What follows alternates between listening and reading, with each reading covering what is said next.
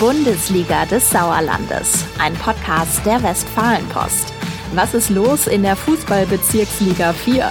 Welcher Trainer wackelt? Welcher Spieler überrascht?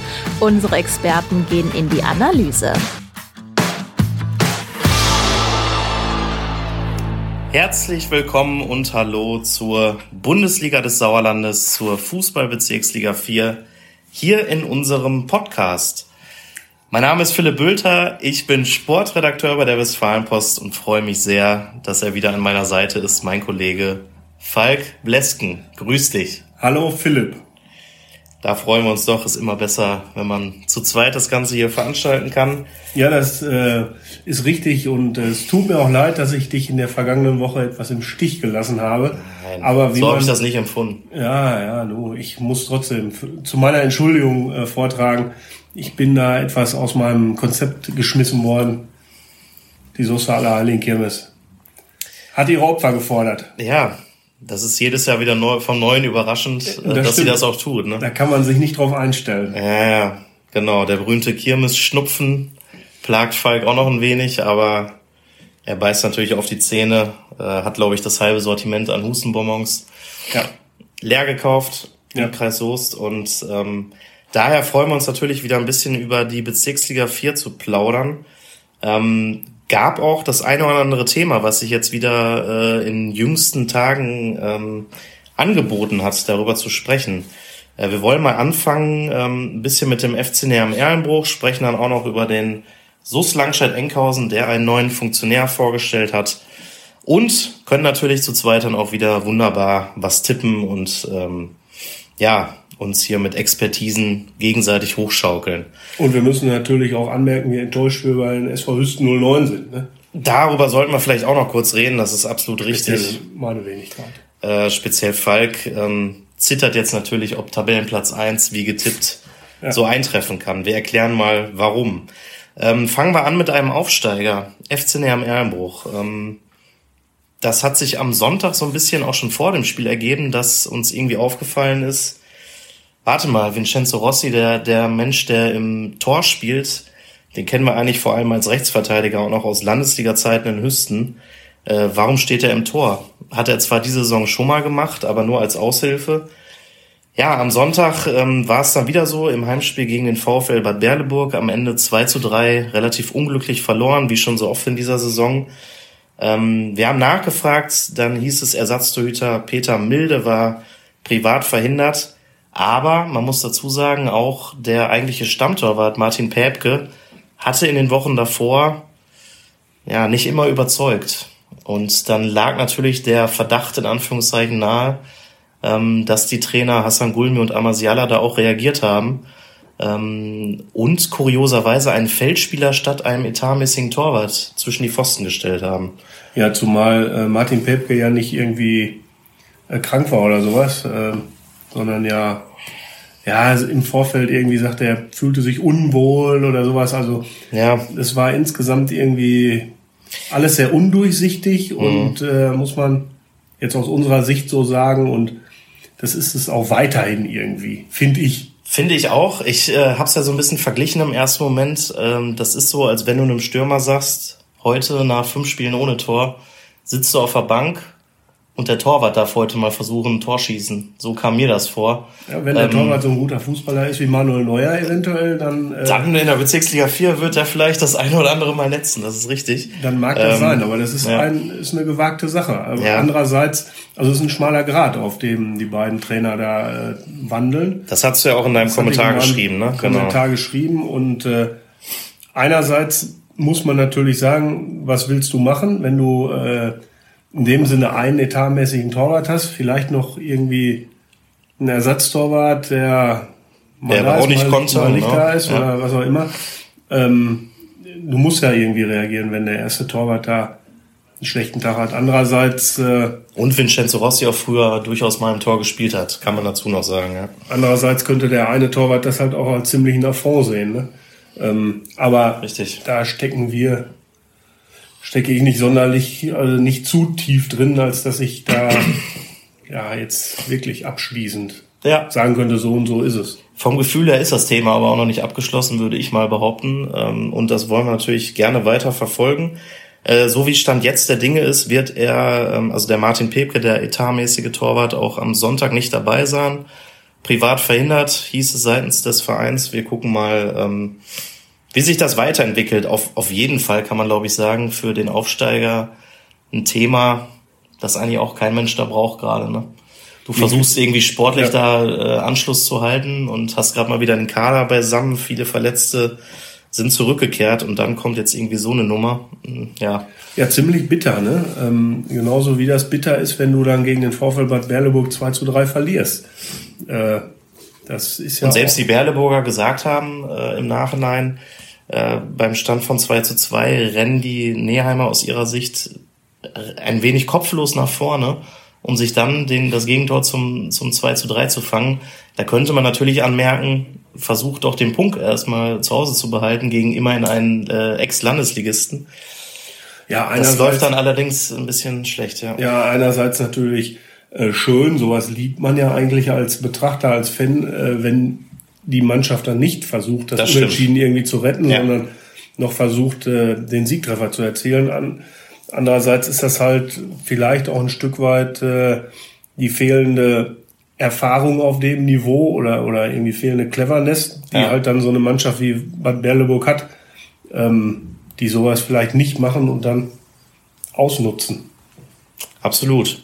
Ja. Ähm, wir gucken mal, wie sich das weiterentwickelt. Wir können zumindest vom Spielstand dieser Partie äh, eigentlich direkt weitergehen äh, zum nächsten Thema SV Hüsten 09. Die haben ähm, was für eine Überleitung. Ja, es ist aber es war, gebraucht, es oder? war auf jeden Fall ähm, habe ich eine Woche geübt.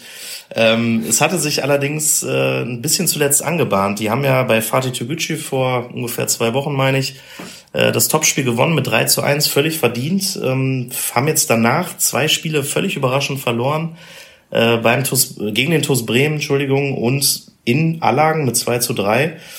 Auch da hat es am Sonntag die Situation gegeben. Es steht 2 zu 2. Ähm, Tim Hartmann, bislang finde ich sehr guter Zugang aus der A-Liga bei Hüsten, schießt an Innenpfosten, Ball fliegt raus quasi im Gegenzug fängst du dir das 2 zu 3 und stehst dann mit äh, null Punkten da, anstatt da vielleicht zu gewinnen.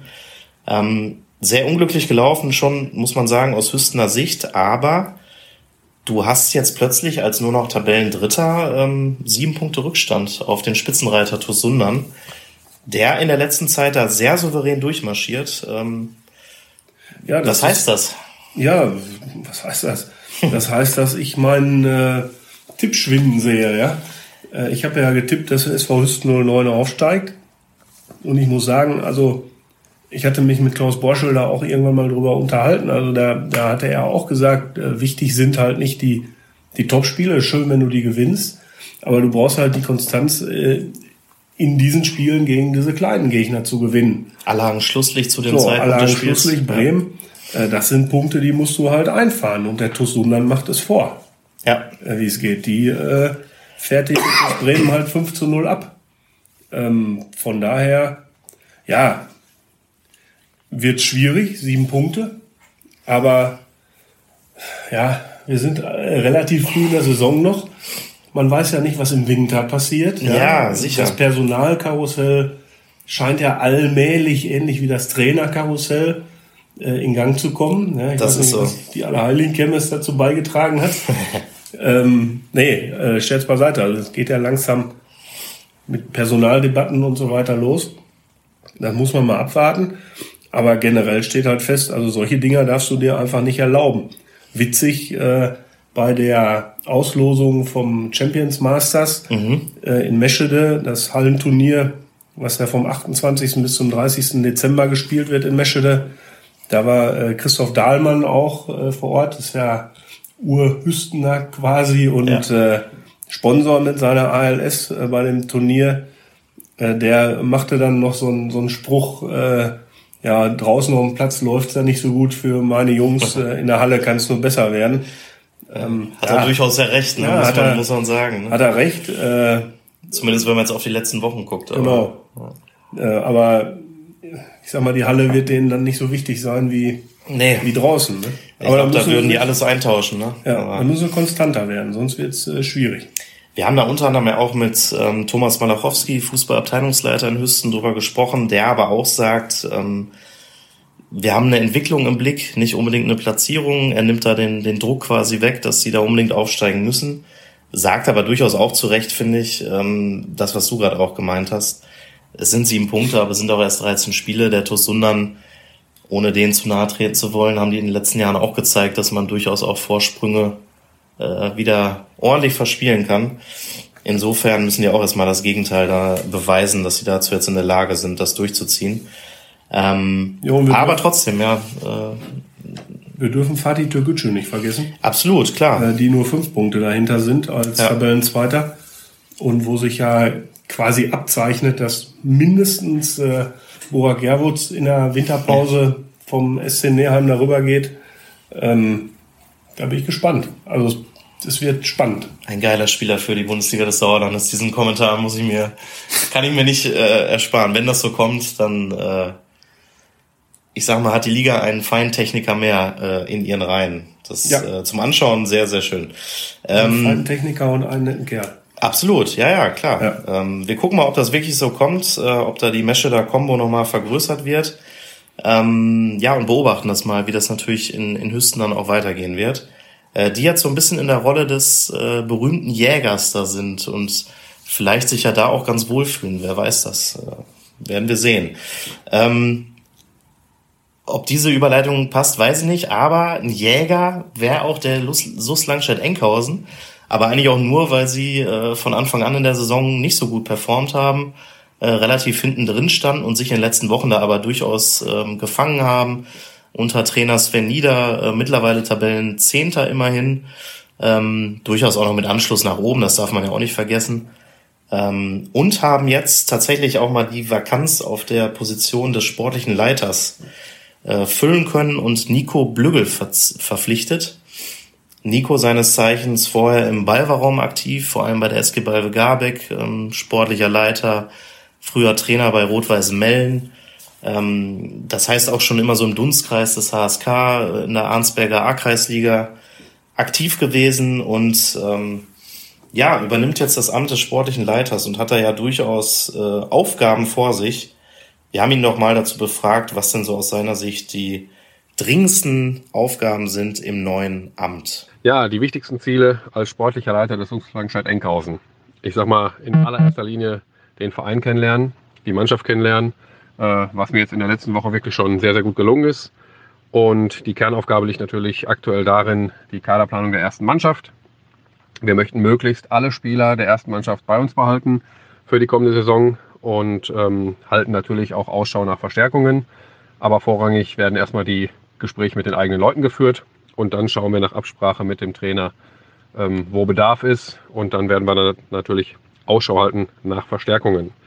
Dann natürlich auch ganz wichtig, die Reserve wieder an den Start bringen. Das ist ganz wichtig. Das steht auch ganz oben auf der Agenda, ähm, weil wir einige Langscheider Jungs haben, die gerne Fußball spielen möchten. Und äh, da möchten wir denen auf jeden Fall wieder die Möglichkeit bieten, das in der Reserve zu machen, auch als Unterbau für die erste Mannschaft. Enorm wichtig, auch fürs Vereinsleben.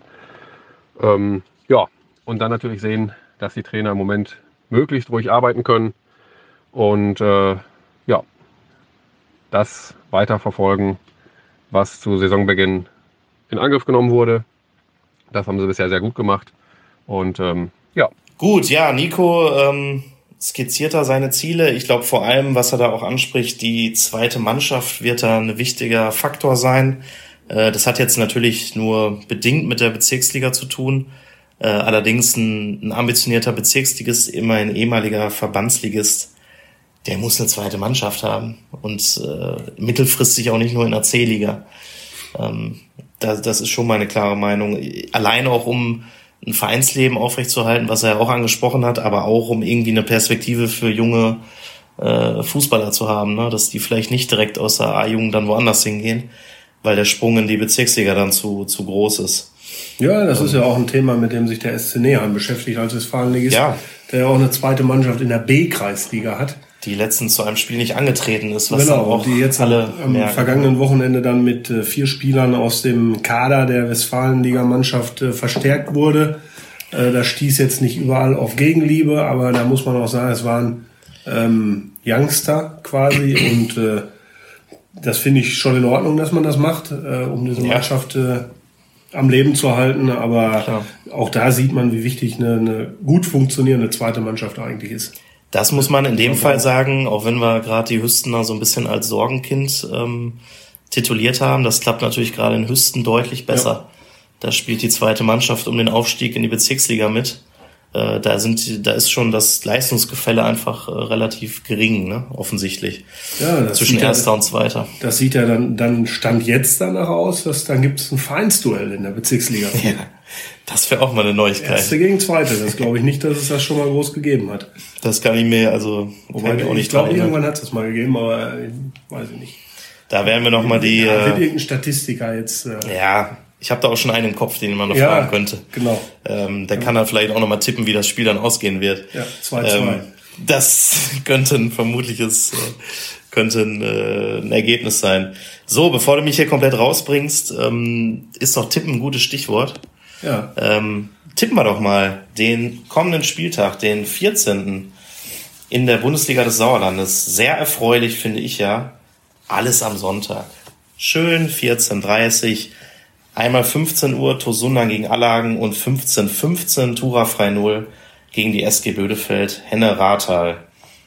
Fangen wir doch einfach mal oben an. Wer liegt vor? Ja, keine Ahnung. Da ich jetzt äh, letzte Woche nicht getippt habe, fange ich an, oder? Ja, mach das doch mal. FC Neam Ehrenbruch gegen Sportfreunde Birkelbach. Ich würde sagen, 2 zu 1 für den FC Näher Erlenbruch.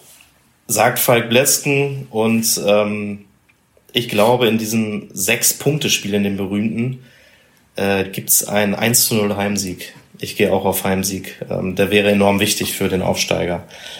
Der VfL Bad Berleburg spielt gegen den nächsten Aufsteiger, gegen Fatih Türkgücü Meschede. Ja, nächster Aufsteiger, aber ein ganz anderes Kaliber. Ja. Ähm, da gehe ich vom Auswärtssieg aus. Äh, 1 zu 2. Ja, da tippe ich mal dagegen ein wenig zumindest und sage 2 zu 2 unentschieden. Ähm, die SG Serkenrode Fretter trifft in einem Nicht-HSK-Duell auf den TUS Bremen ähm, und ist Favorit. Ja, und wird der Favoritenrolle mit einem 3 zu 1 Heimsieg gerecht. Ja, das sind einfach so pointierte Tipps, kann man fast sagen, dass ich da eigentlich mitgehen muss. Ähm, ich sage 4 zu 0 für die Spielgemeinschaft. Der SV Hüsten 09, interessantes Heimspiel, trifft auf die SG Winterberg zwischen. Ja, Hüsten rehabilitiert sich für diese Niederlage, ähm, gewinnt 2 zu 1. Da gehe ich mit und sage, es geht sogar 4 zu 1 für die Hüstener aus. Äh, Der FC Assinghausen, Wiemringhausen, Wulmringhausen empfängt den SUS Langscheid-Enkhausen. Die berühmte halbe Zeitungsseite ist damit schon gefüllt. Von den Namen Mit der her, ja, Paarung. stimmt. Deswegen Ja. schreiben wir ja immer As wie Wu, was ja viel schöner ist. Völlig zu Recht. Ähm, 2-2. Ähm, da glaube ich nicht Hättest du dran. auch tippen wollen, ne? Nee, ich glaube da ein Auswärtssieg tatsächlich. Äh, ich tippe schon nach 2-2, keine Angst. Äh, Asvivu verliert mit 0 zu 2. So, dann haben wir noch drei Partien. Die letzte um 14.30 ist der SV Oberschledern Grafschaft in der Begegnung gegen den BC Eslohe. Durchaus wiedererstarkter Gast.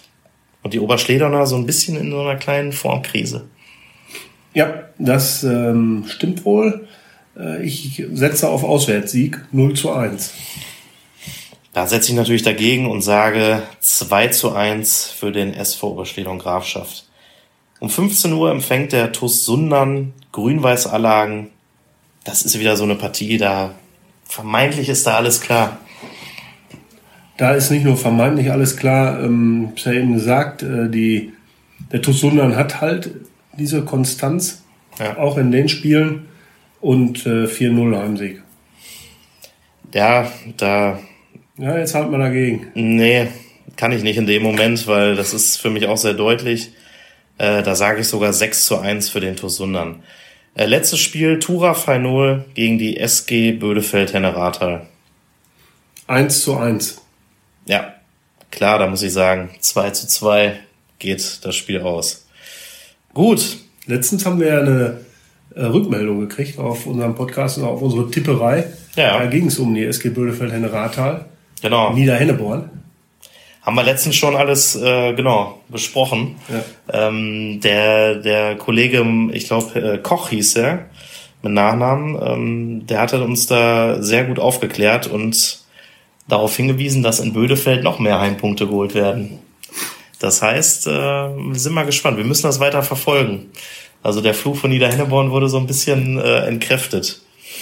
Aber ähm, Ja. ich finde das ja erst, also ich finde das generell überragend, wenn sich jemand die Mühe macht, um das alles auszuwerten äh, und das auch noch schickt. Von daher an dieser Stelle nochmal der Hinweis, wenn ihr Anregungen habt, äh, Statistiken ausrechnen wollt, äh, weiß ich nicht, die die beste beste Bratwurst in der gesamten Liga küren wollt und uns erklärt, warum das so ist, ähm, schickt uns alle Infos dazu äh, auf allen möglichen Wegen äh, per E-Mail zum Beispiel an sauerlandsport-wp@funkemedien.de ähm, und klärt das vorher mit Staffelleiter Dirk Potthöfer ab, Genau, das nicht auch dass, gut es da, nicht, dass es da Theater gibt. Eine Saison hat er noch.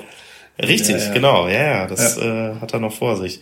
Ähm, aber muss man ja auch sagen, hat er ja auch zu Recht letztens mal gesagt, ähm, auch jetzt in dieser Saison hat es ja schon zum Beispiel zuschauermäßig wirklich super Spiele dabei, Ja. wo irgendwie über 700 Leute kamen. Zuletzt in Sundern zum Beispiel gegen, gegen Fatih.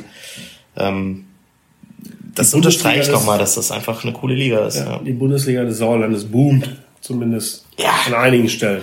Auf jeden Fall. Wir lassen sie sowas von Boom. Ja. Ähm, genau, und freuen uns natürlich auf das kommende Wochenende, auf den 14. Spieltag und sagen Danke für euer Interesse. Genau. Es hat mich sehr gefreut, wieder da sein zu dürfen. Und du kannst sehr gerne bleiben. Es ist immer eine, eine Freude. Ja. So, genug der Lob, Ja. lobenden Worte. Vielen Dank fürs Zuhören. Bis die Tage. Tschüss. Bis dahin.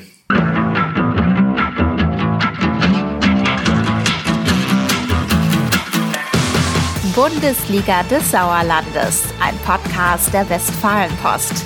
Jetzt kostenlos folgen auf Spotify, Apple Podcasts, Google Podcasts oder in eurer liebsten Podcast-App.